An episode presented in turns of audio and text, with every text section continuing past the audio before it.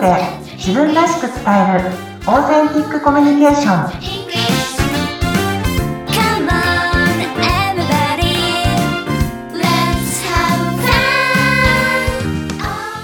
オーセンティックコミュニケーション講師の春川幸子です。よろしくお願いします。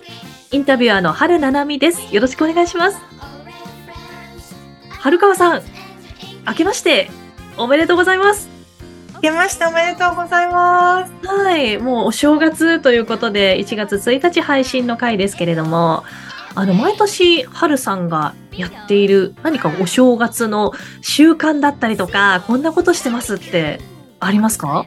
あの、毎年ですね、子供たちと、あの、コートを着て、はい。十夜の鐘を鳴らすべくですね、はい。あの、うちからすごい近いところなんですけれども、ええ。神社に行って、はいあの、そこでこう焚き火をしてるんですけど、ああ、いいですね。十夜の鐘を鳴らしたら、あの、はい甘酒をいただいて帰るっていう、ええもう毎年の習慣としてやってるんですか、幸せです。なんか毎年、えそうですけども、結構心は温まるみたいなあ、感じそうです。毎年、あの、すごい寒いね。今年をやめよう、今年をやめようとか言いながら、なんだかんだ言ってかコートを着て、うん。ダッシュで、あの、神社にうん。行って、あの、なんか、ああ、新年だな、明けましておめでとうございますっていう気持ちで、あの、過ごしています。やっぱり寒い、寒いと思いながらも行くっていうのは、行った時に何か、こう、やっぱり気持ちがリフレッシュするとか、そうですね。やっぱりあの、新年のあの、み、みんなが、あの、集まっ、神社にこう、来ていて、あ、新年が明けたな、年が明けたなっていうのと、なんかこう、甘酒をいただくときにすごく感謝の気持ちが湧いて、今年もまた頑張ろうっていう、なんかそういうフレッシュな感じが、するので、毎年うん行っております。はい。もう毎年の習慣にしてらっしゃるんですね。そうなんですあともう一つあの、年末に、はいあの、もお餅つきの機械をちょっと数年前に買ったので、ああ、そうなんですね。それをこう一生懸命作って、はいあの、大根餅とか、きなこ餅とか、あの、おはぎみたいにして、はい。あの、近所の方にお配りしたりしています。すごい、もう、お餅を作るのが結構楽しかったりも。あ、もうすっごい楽しいんですね。こうすごい伸びちゃって、熱かったり、熱かったり伸びちゃったりでも大変なんですけど、なんかワイワイ、あの、作るのもすごく楽しいですよね。そうですね。それをまたご近所の方にあげたときにちょっと喜ばれたりとか、喜ばれます。もう、つきたてのお餅すごく喜んでくれます。いいですね。もうご自身も楽しんで作ってそれをあげることによってちょっと小さな幸せも分けるみたいな、あそうですね、そうですね。おっしゃる通りです。すごく素敵だなと思います。ありがとうございます。はい。ということで、はるさん、はい。私最初のお話のテーマになりますが、何にしましょうか？今回はですね、はいえ。体を柔らかくというテーマです。はい。体を柔らかくですね。はい。あの、体が硬いとですね、やっぱりコミュニケーション、こう、リアクションも遅くなるし、はい。あの、こう、話すのがめんどくさくなっちゃったりとかええ、なんかこう、思ったことすぐ言っちゃったりとか、はい。体がね、柔らかいと、やっぱり全然言葉も変わってくるんですね。なので、体を軽くするためにも、体を柔らかくするっていうのはすごく大事なんです。これも常日頃からなんですけれど、ええ特にですね、本当にお話が上手な方はちょっと別なんですけれども、多くの方っていうのは体が硬いと、もう本当頭に酸素がいかなくてですね、うんあ、の、何を喋ったらいいか、うん。何を伝えたらいいかっていうのがこう、なんかこう省略されてしまって、あ、はい。なんか端的になってしまったりとかうん、あの、ここで言う、あの、コミュニケーションっていうのは、オーセンティックコミュニケーションっていう意味なんですけれども、はいあの、ただなんか、あの、これはどうしますか？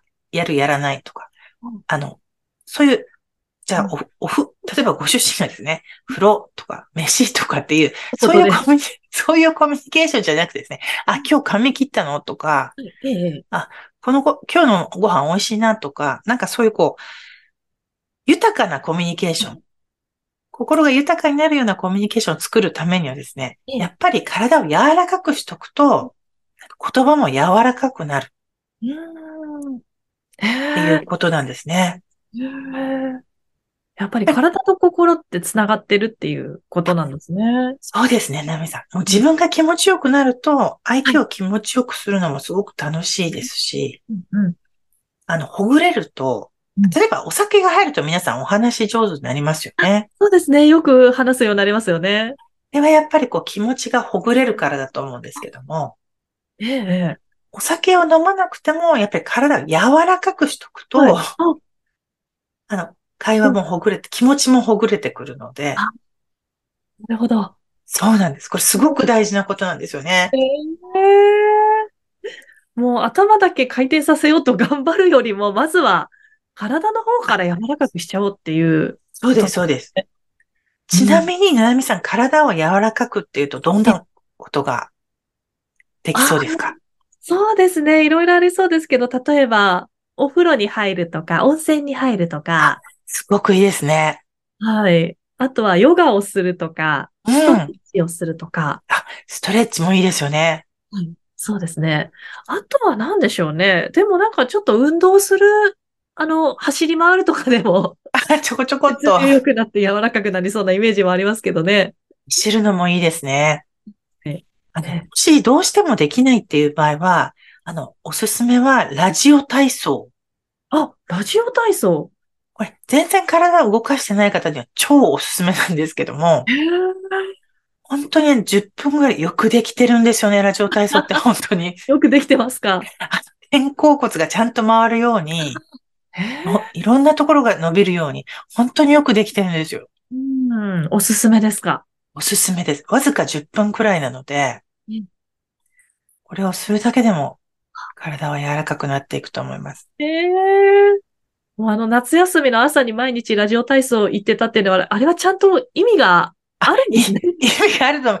意味が。で、子供の時は体が柔らかいので、こんなことやってもなんか意味あるのかななんて思っちゃうんですけど、はい今、大人の私たちがラジオ体操を真面目にやるとしたら本当に大変、すごい心拍数上がりますから、ぜひですね、あの、いきなりやらないでちょっとずつぜひ慣らしてやっていただけたらなと思います。もうラジオ体操が思わぬ効果があって、ラジオ体操をすることで体が柔らかくなって、頭もちょっと回るようになって、はい。こう、ちょっと気の利いた言葉が出てきたりとか、相手に、すごく効率よくなります。あの、小学生が、あの、学校、勉強が始まる前に体操、ちょっとマラソンとかなんか体操した子供たちとええ、体操してない子供たちでは、あの、体操した子の方が、あの、学力が高いっていう、あの、結果も出てるんですよね。本当にちょ、ちょっとでいいと思うんですけども、うんうんうん。あの、こう、体を柔らかくすることで、お仕事もはかどりますし、あの、お仕事はかどるためには、やっぱりコミュニケーションが良いっていうことがやっぱり大事だと思うんですよね。ね、ええ。なんで体を柔らかくしておいてほしいなと思います。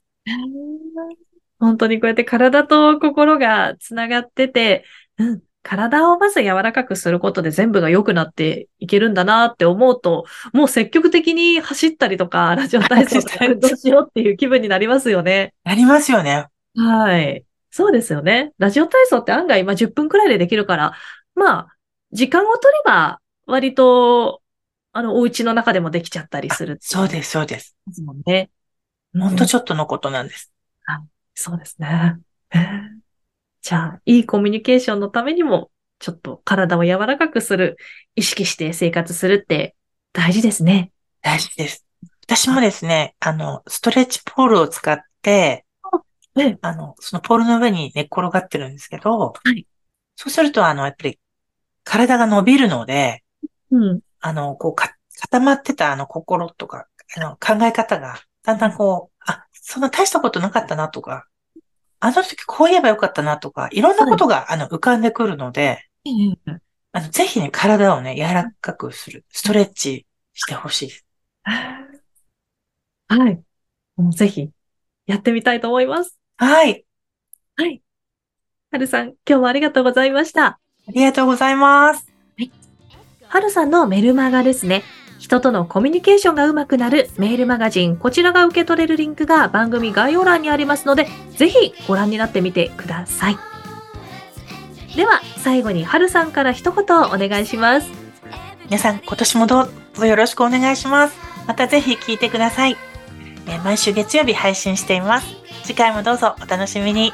はい。では、さようなら。さよなら。